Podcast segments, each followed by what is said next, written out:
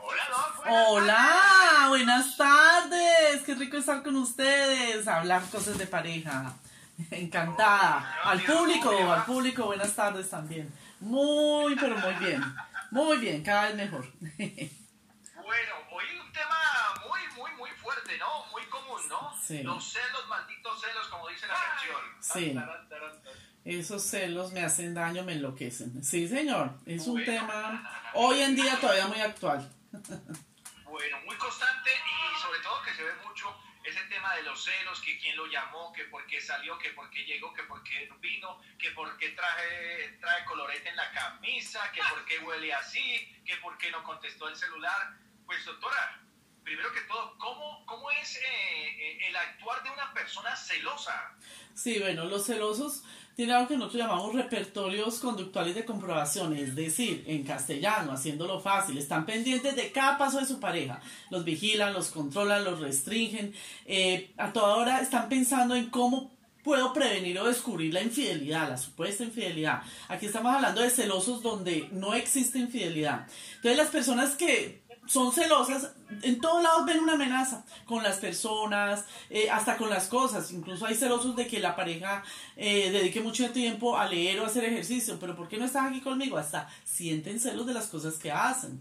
Y bueno, y en general con todo, del trabajo, del jefe, de los compañeros de estudio, de- hasta de la familia. A veces hay celosos que celan a sus parejas con su papá, con, ah, no, con el primo más que todo. Bueno, con el primo, a ver, entre más primo más me arrimo con ellos, sí que lo celan. Y los exnovios también del pasado, Ay, ¿no? con el pasado, sí. algo que ya pasó y lo siguen. Claro. Wow, y eso sí que es terrible cuando primero somos amigos y te cuento de todas mis exparejas y después somos novios, te sacan, a, mejor dicho, el memorial de agravios. Claro, como me contaste que hiciste con este y con este, seguramente, y ahí empiezan los problemas graves. Es cierto, uno, el pasado de uno es privado, uno no tiene por qué contarle a la última pareja todo lo que hizo con los anteriores. ¿Por qué? Porque eso es parte de mi aprendizaje, mi vida pasada, o de aquí en adelante eh, soy tu pareja y de aquí en adelante esto es lo que doy. Pero los celosos viven indagando cómo lo hiciste con el otro, cómo fue la relación, para luego utilizar eso en tu contra. Los celosos, estamos hablando de los celosos. Oye, tiene toda la razón. Todo lo que puede, digas puede ser usado en tu contra. Uy. Doctora Frauki, ¿hay clases de celos? ¿Se pueden definir algunos tipos de celos? Sí, hay dos clases de celos. El primero, los celos obsesivos. Celos obsesivos. ¿En qué consisten estos celos obsesivos? ¿Cómo, Eso. ¿Cómo identificamos a un celoso obsesivo? Bueno, hagámosla fácil también. ¿Cómo son los celos obsesivos? Ellos tienen como mm, esas provisiones, esas eh, cuestión de que tú no puedes hablar con todo el mundo, no te vistas de tal forma, te revisan el correo, te revisan a quién le pusiste el like, a quién le pusiste el, el me encanta. Eh, entonces, bueno, le pusiste un like. Eh, un me gusta, una manito arriba, pero ¿por qué le pones un corazoncito? Lo tuviste que pensar más, pues a uno a veces le encanta y uno pone un corazoncito. Y no es que le tenga uno una infidelidad, pero para ellos eso es mortal. Y siempre que ven esto, pues ya hay pelea, ya hay bloqueo a esa persona, o venga, deme la clave de la red, yo manejo sus redes, y ya suben fotos, ya mejor dicho, la, la, la red social queda a nombre del cónyuge, no, no del titular están a toda hora llamándote, revisándote. Mira, y tienen, te voy a contar casos, les cuento a todos, el público y demás, como que, hasta la clave del Facebook. Sí, las tienen todas, ¿no? Eso es de primerazo. El celoso obsesivo tiene tus claves, hay de que no se las des. O sea, es bastante tóxico, por cierto. Y si te llaman por teléfono y tú no contestas, llaman a tu jefe o al amigo o a la persona que saben que está al lado para que te pasen. Eso lo, lo, vi yo una vez y también pacientes me lo contaron, pero una vez tuve la oportunidad de, de ver eso, donde el señor dijo estoy ocupado, estoy con el jefe y enseguida son, colgó y enseguida sonó el teléfono del jefe, dijo sí, él está conmigo, ya se lo paso, qué vergüenza ¡Oh, qué pereza! y qué pereza. y en el caso de... de- Los celosos que, sí, que le prohíben tener amigos, que Ajá. todo, todo eso, ¿no? O sea, le, Sí. le- le prohíben maquillarse, le prohíben arreglarse, que por qué se peinó así, que por qué se peinó así. O sea, es complicado con estos celosos obsesivos. ¿Cómo, cómo Sí, por- obsesivos? Es que para ellos es eh, cómo quitar los celos, pues, bueno, el tratamiento de los celos bien largo, sí. Hay que admitir primero que ellos tienen un problema, pero les prohíben maquillarse porque ellos sienten que es una insinuación, que le estoy coqueteando a la otra persona. Mira, yo, yo tuve un caso de un celoso hace mil años eh, que él le, decía a la esposa que tenía que salir con un abrigo largo. Y yo, pero ¿qué lo del abrigo? ¿Qué lo del abrigo? Yo no le entendía al paciente. Hasta que ella me vio que yo no entendía, le dijo, me te voy a explicar lo del abrigo. Es que él una vez desde el carro me dejó en el trabajo y desde el carro se quedó mirándome. Y él vio que pasaron unos muchachos y me miraron la cola. Y desde ahí él no me deja salir a la calle si no me pongo un abrigo que me cura el cuerpo. Eso hace los celosos obsesivos. Bueno, pero ese, ese, es el tipo de celoso obsesivo. obsesivo. había otro, de celos, ¿verdad? Sí, el otro y el segundo, póngale cuidado, gente, son los celos delirantes. Uy, ¿cómo son esos? No, ese ya, ya hizo la película en la cabeza. Para él ya la persona fue infiel. Ya, ya se demoró tres horas en el trabajo además, ya tuvo sexo en el escritorio con el jefe, ya, mejor dicho, tuvieron la aventura completa. Montó la película. Ya montó la película, por eso se llaman delirantes, es un delirio. ¿Sí? Lo, lo la gente... La gente se imagina ya, bueno, hicieron de todo, mejor dicho, ya la armó toda la película y tratan a la persona y la maltratan como si de verdad hubiera pasado algo. Son muy posesivos. Estos son muy peligrosos porque incluso en un ataque era como su cabeza se cree lo que se están diciendo, pueden inclusive agredir agredir físicamente a la persona o la pueden incluso, si esto está combinado con algún trastorno mental, pueden matar a la persona. O sea, esos son muy peligrosos. Los delirantes. ¿Cuál de los dos tipos de celos es más peligroso? ¿Cuál hay que tenerle más cuidado? El delirante. El delirante porque ya la persona, si tú le digas, le demuestres, así todo el mundo, la familia le diga, oye, estás equivocado, te estás imaginando, la persona no le cree a nadie. Ambos sufren, pero de todas maneras, cuando uno está con un delirante, lo mejor es salir de esa relación. Y lo mm, peor y lo más peligroso es que cuando tú ya quieres salir de esa relación, el delirante eh, primero te ruega, te llora, se arrepiente. Cuando tú vuelves, se vuelve más controlador aún. Y si te vuelves a ir, te tratan de agredir o en últimas dicen, o eres para mí o no eres para nadie, no te dejan ir, mejor dicho. tienes que huir, ajá. Tienes que huir y perderte porque no, no, racionalmente yo no voy a entender que ya no te quiero y me quiero ir, no. Esos son los más peligrosos, por eso la escalada de los celos hay que tener cuidado. Lo que empieza en el noviazgo como celos obsesivos, es mejor, ah, ah, conmigo no va eso, termina la relación de una. ¿La persona celosa puede cambiar, doctora, o, es muy difícil? Sí pueden cambiar, y también sí es difícil que cambien. Ambas son sí.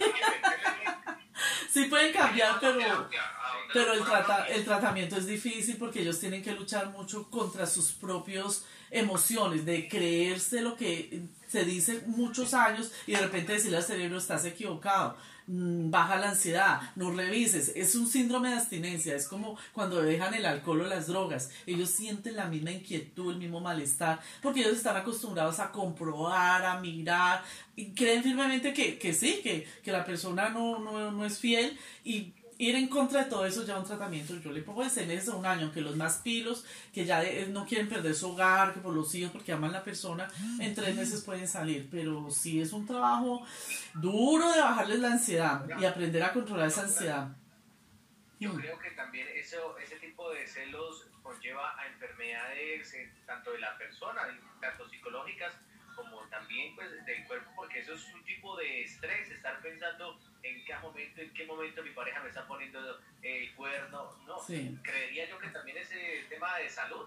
Sí, está asociado a personalidades paranoides, que son los suspicaces desconfiados, a personalidades con rasgos o trastorno obsesivo compulsivo, donde tienen que tener repertorios de comprobación para sentirse seguros, firmes, y con personalidades narcisistas, donde tú eres mía y no eres de nadie más, o sea, tratan a su pareja como un objeto más de decoración eh, de su casa. Nadie me la mira, nadie me la toca. Eh, las mujeres también son muy posesivas y no permiten que los hombres tengan secretarias o asistentes muy jóvenes, muy bonitas. Les escogen la secretaria mayor.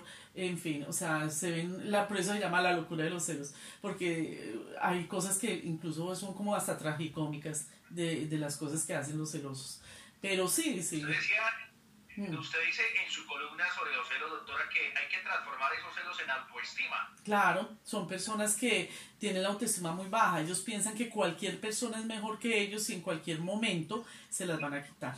Entonces es mi posesión, nadie me lo puede quitar. Entonces si ya mi pareja ríe más con alguien o habla demasiado de alguien porque le parece que es inteligente o porque le parece cualquier cosa, cualquier cosa que hable más con otra persona lo ven ya como me está traicionando, incluso las personas del mismo sexo. Yo he tenido parejas que eh, me dicen, él cree que yo soy gay porque mi mejor amiga me llama, hablamos mucho y él ya está pensando que tenemos algo las dos. Así de terrible es. de llegar a desconfiar tanto de los hombres como de las mujeres. Sí, es un tema muy eh, importante que a veces no le ponemos mucho cuidado, pero que realmente vale ponerle mucho tema de los celos y además, pues eh, también si ya es muy obsesivo o como dice la doctora delirante, hay que recibir ayuda y también como en la clínica de terapia de pareja la gente puede comunicarse para recibir ese tipo de ayuda, doctora. Sí, claro que sí. Estamos atentos a todos los que quieran comunicarse. Eh, por Instagram es el contacto para pedir citas. En Instagram, terapia de pareja, Frauki Jiménez. Ahí pues ustedes escriben, pueden pedir materiales, podemos mandar esta columna que es muy completa. Esa la escribimos para una entidad que se llama La Mente Maravillosa. Y también hicimos un curso diplomado de la infidelidad, también con esta misma entidad, si lo quieren adquirir, nos escriben y habla todo el tema de infidelidad y todo el tema aquí, pues en la columna habla de los muy fácil, usted en mm. Google le dice a Google, Frauki Jiménez y ahí le aparece todo lo que eh, terapia de pareja, conferencias, de todo. de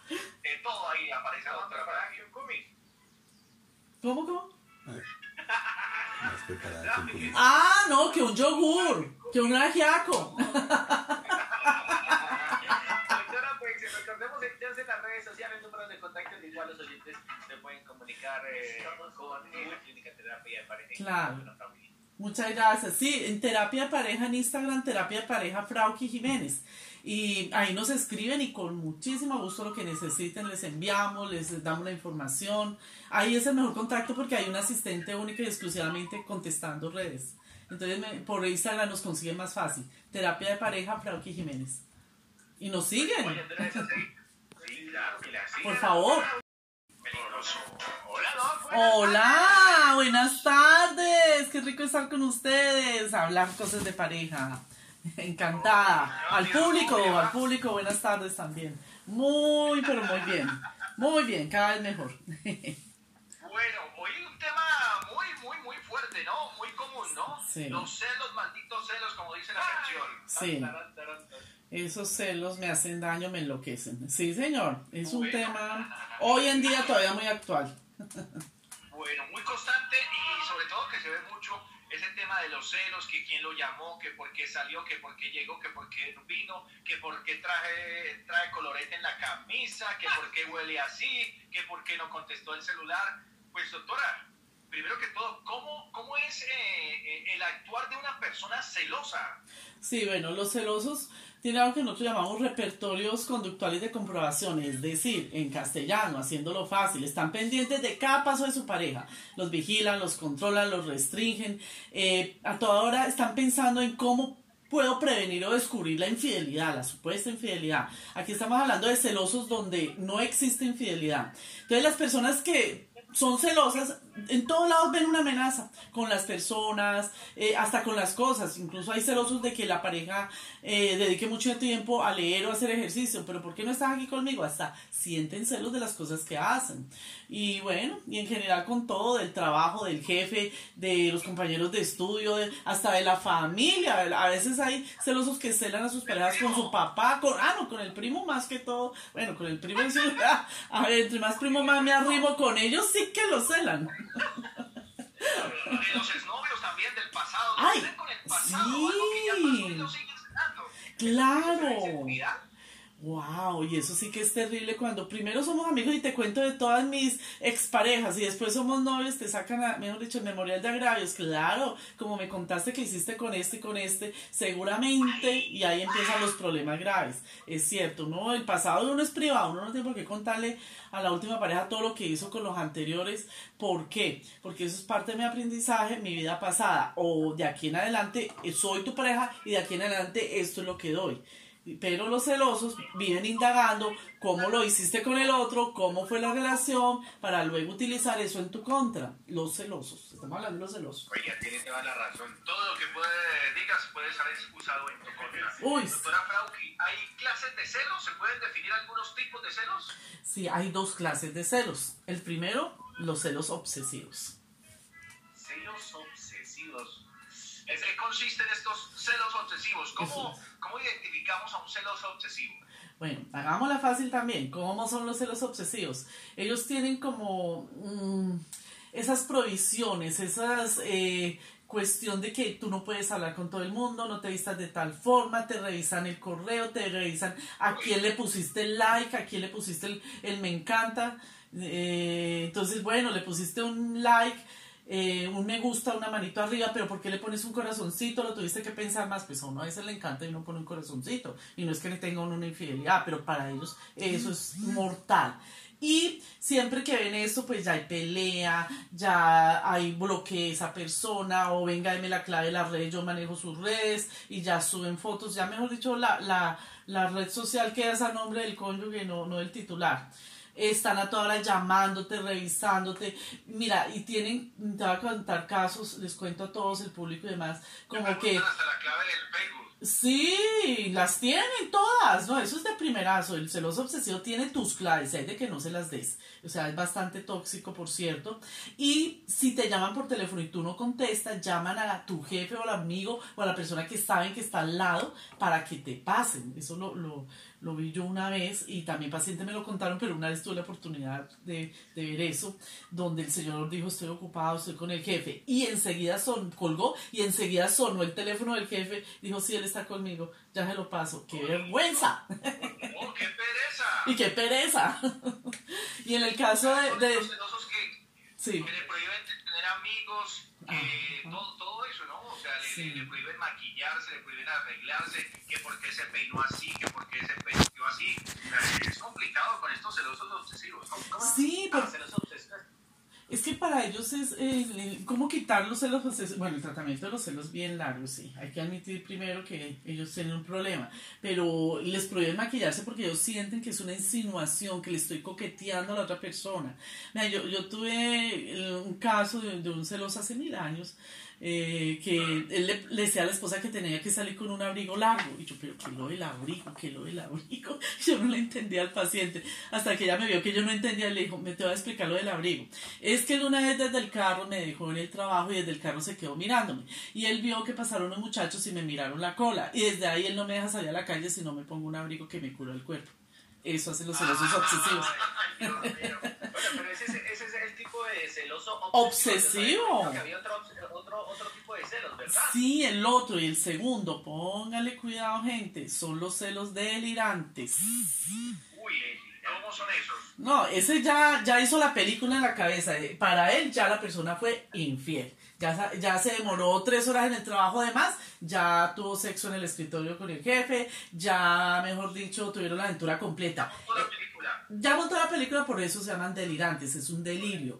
¿Sí? Lo, la gente la gente se imagina ya, bueno, hicieron de todo, mejor dicho, ya la armó toda la película y tratan a la persona y la maltratan como si de verdad hubiera pasado algo. Son muy posesivos. Estos son muy peligrosos porque incluso en un ataque era como su cabeza se cree lo que se están diciendo, pueden inclusive agredir agredir físicamente a la persona o la pueden incluso, si esto está combinado con algún trastorno mental, pueden matar a la persona. O sea, esos son muy peligrosos. Los delirantes.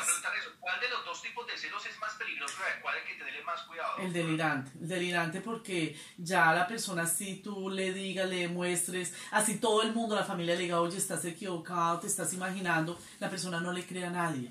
Ambos sufren, pero de todas maneras, cuando uno está con un delirante, lo mejor es salir de esa relación. Y lo mm, peor y lo más peligroso es que cuando tú ya quieres salir de esa relación, el delirante eh, primero te ruega, te llora, se arrepiente.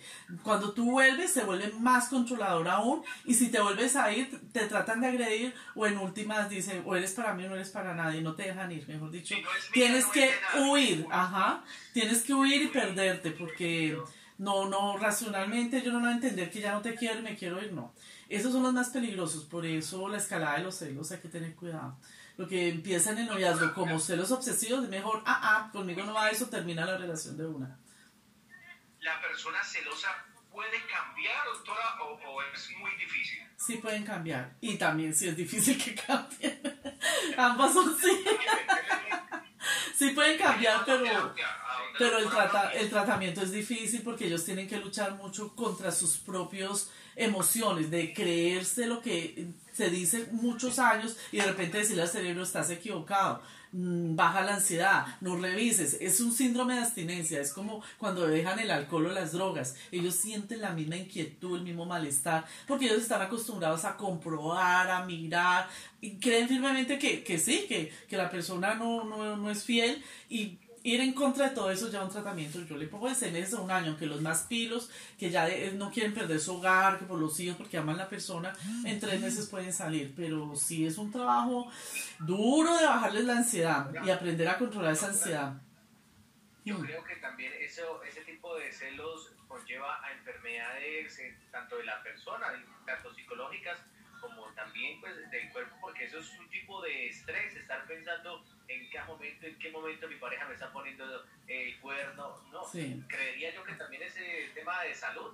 Sí, está asociado a personalidades paranoides, que son los suspicaces desconfiados, a personalidades con rasgos o trastorno obsesivo compulsivo, donde tienen que tener repertorios de comprobación para sentirse seguros, firmes, y con personalidades narcisistas, donde tú eres mía y no eres de nadie más, o sea, tratan a su pareja como un objeto más de decoración eh, de su casa. Nadie me la mira, nadie me la toca. Eh, eh, las mujeres también son muy posesivas y no permiten que los hombres tengan secretarias o asistentes muy jóvenes, muy bonitas. Les escogen la secretaria mayor. En fin, o sea, se ven, la, por eso se llama la locura de los celos, porque hay cosas que incluso son como hasta tragicómicas de, de las cosas que hacen los celosos. Pero sí, sí. Mm. Usted dice en su columna sobre los celos, doctora, que hay que transformar esos celos en autoestima. Claro, son personas que tienen la autoestima muy baja. Ellos piensan que cualquier persona es mejor que ellos y en cualquier momento se las van a quitar. Entonces es mi posesión, nadie me lo puede quitar. Entonces si ya mi pareja ríe más con alguien o habla demasiado de alguien porque le parece que es inteligente o porque le parece cualquier cosa, cualquier cosa que hable más, con otra persona lo ven ya como me está traicionando, incluso las personas del mismo sexo. Yo he tenido parejas que eh, me dicen, él cree que yo soy gay porque mi mejor amiga me llama, hablamos mucho y él ya está pensando que tenemos algo las dos. Así de terrible es, de llegar a desconfiar tanto de los hombres como de las mujeres. Sí, es un tema muy eh, importante que a veces no le ponemos mucho cuidado, pero que realmente vale mucho cuidado ese tema de los celos y además, pues eh, también si ya es muy obsesivo o como dice la doctora delirante, hay que recibir ayuda y también como en la clínica de terapia de pareja la gente puede comunicarse para recibir ese tipo de ayuda, doctora. Sí, claro que sí. Estamos atentos a todos los que quieran comunicarse. Eh, por Instagram es el contacto para pedir citas. Instagram, terapia de pareja, Frauki Jiménez. Ahí pues ustedes escriben, pueden pedir materiales, podemos mandar esta columna que es muy completa. Esa la escribimos para una entidad que se llama La Mente Maravillosa. Y también hicimos un curso diplomado de la infidelidad, también con esta misma entidad, si lo quieren adquirir, nos escriben. Y habla todo el tema de infidelidad y todo el tema aquí, pues en la columna habla de los celos. Muy fácil, usted en mm. Google le dice a Google, Frauki Jiménez y ahí le aparece todo lo que eh, terapia de pareja, conferencias, de todo.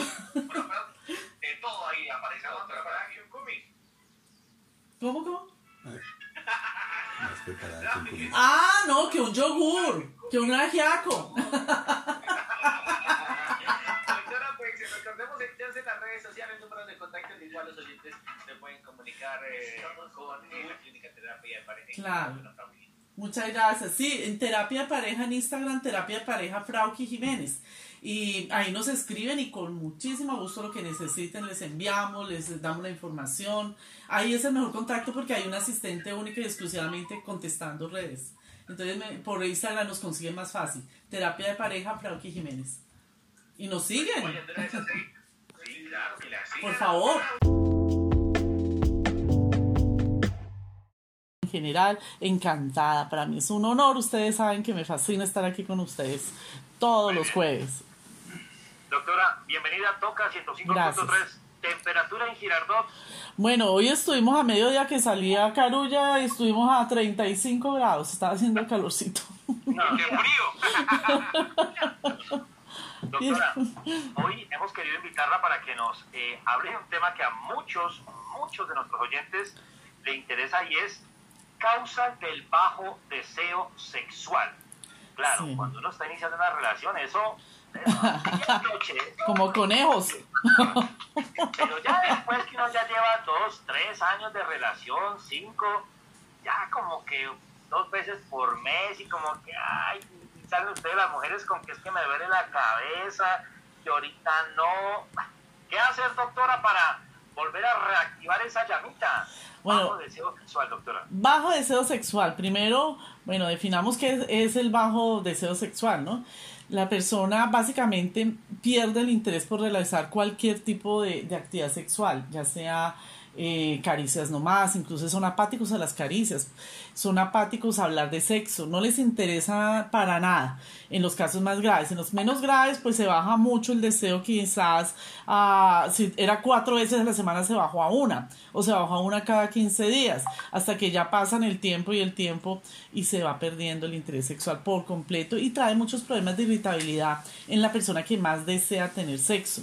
Eh, viven de mal genio, irritables, echando vainas, se enojan por todo. Entonces hay que tener en cuenta que si no consulta con un especialista, esto va a tener consecuencias de ruptura en la relación de la pareja. Entonces, a que primero que todo, eh, no es que la otra persona a uno le diga, ay, pero tenga más ganas, pero ¿cómo así? Usted ya, como decían los abuelos, cumpla con su eh, compromiso de matrimonio, porque eso ya no se usa. Ahora sabemos que las causas del bajo deseo sexual son múltiples. Puede ser por causas físicas, enfermedades, por ejemplo. ¿Sí? ¿Ustedes saben que hay enfermedades que bajan el deseo sexual? ¿Lo sabían? No.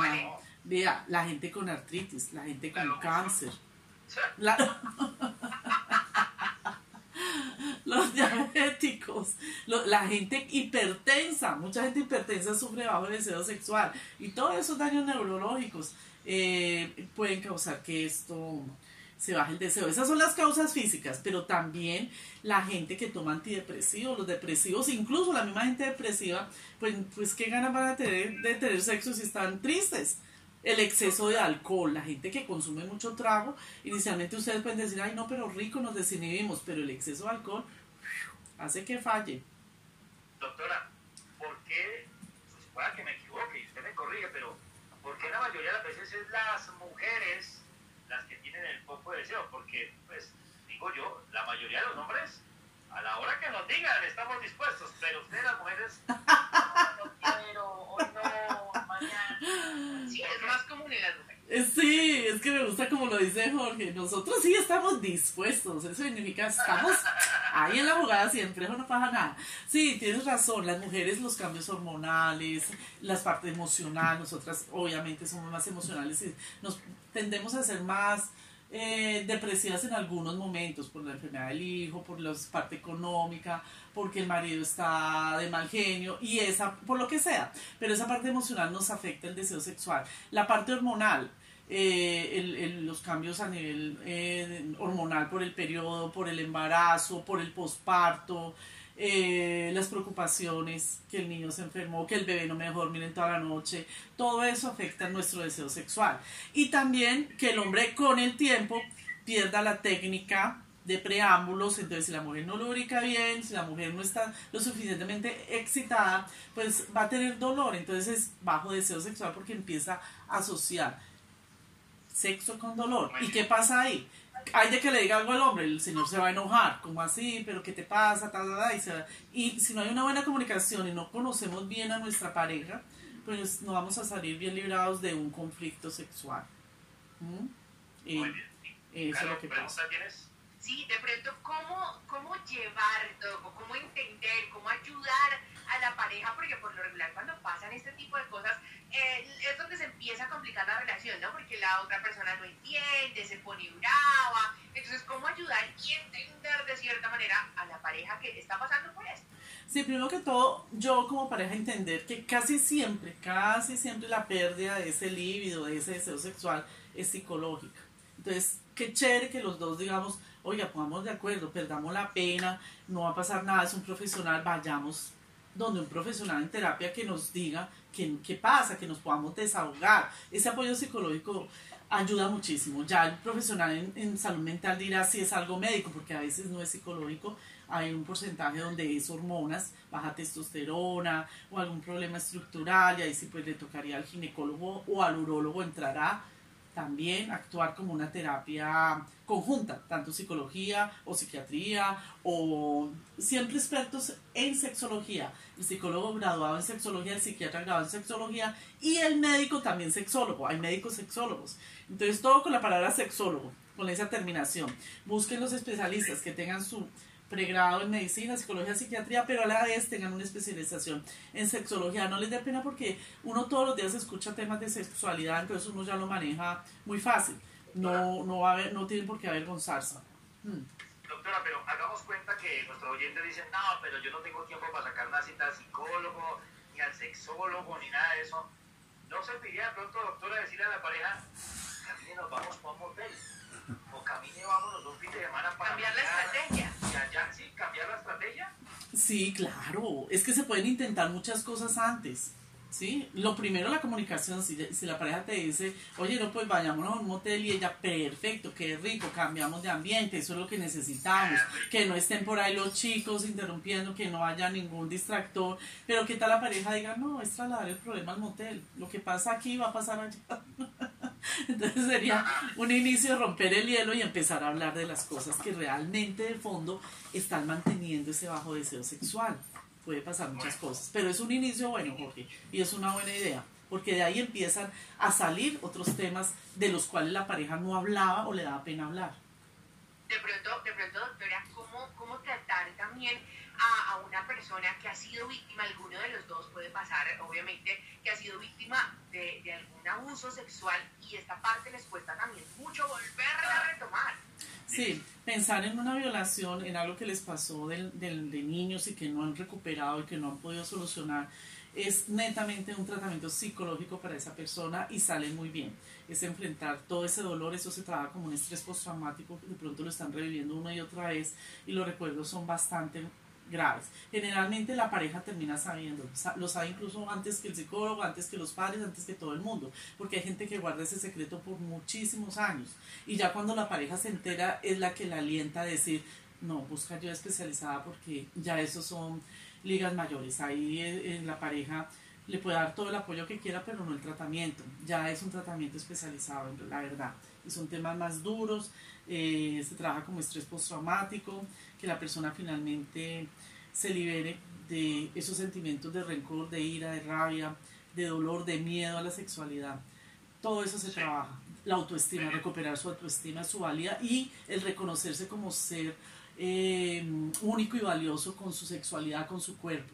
Es volver a nacer, mejor dicho. Les vale la pena la terapia. Ella es, ella es la doctora Frauki Jiménez, psicóloga clínica, especialista en terapia de pareja, sexualidad y familia directora de la Clínica Terapia de Pareja. Doctora, como siempre, un placer. Muchísimas gracias por acompañarnos. Y para aquellos que de pronto, no sé, te quieran escribir, tengan alguna pregunta, eh, alguna duda, inquietud, ¿a qué página o a qué correo electrónico? O bueno, ¿cómo se puede comunicar con usted? Gracias, Jorge. En Instagram, como Frauki Jiménez, no, en el Instagram estamos, es Terapia de Pareja.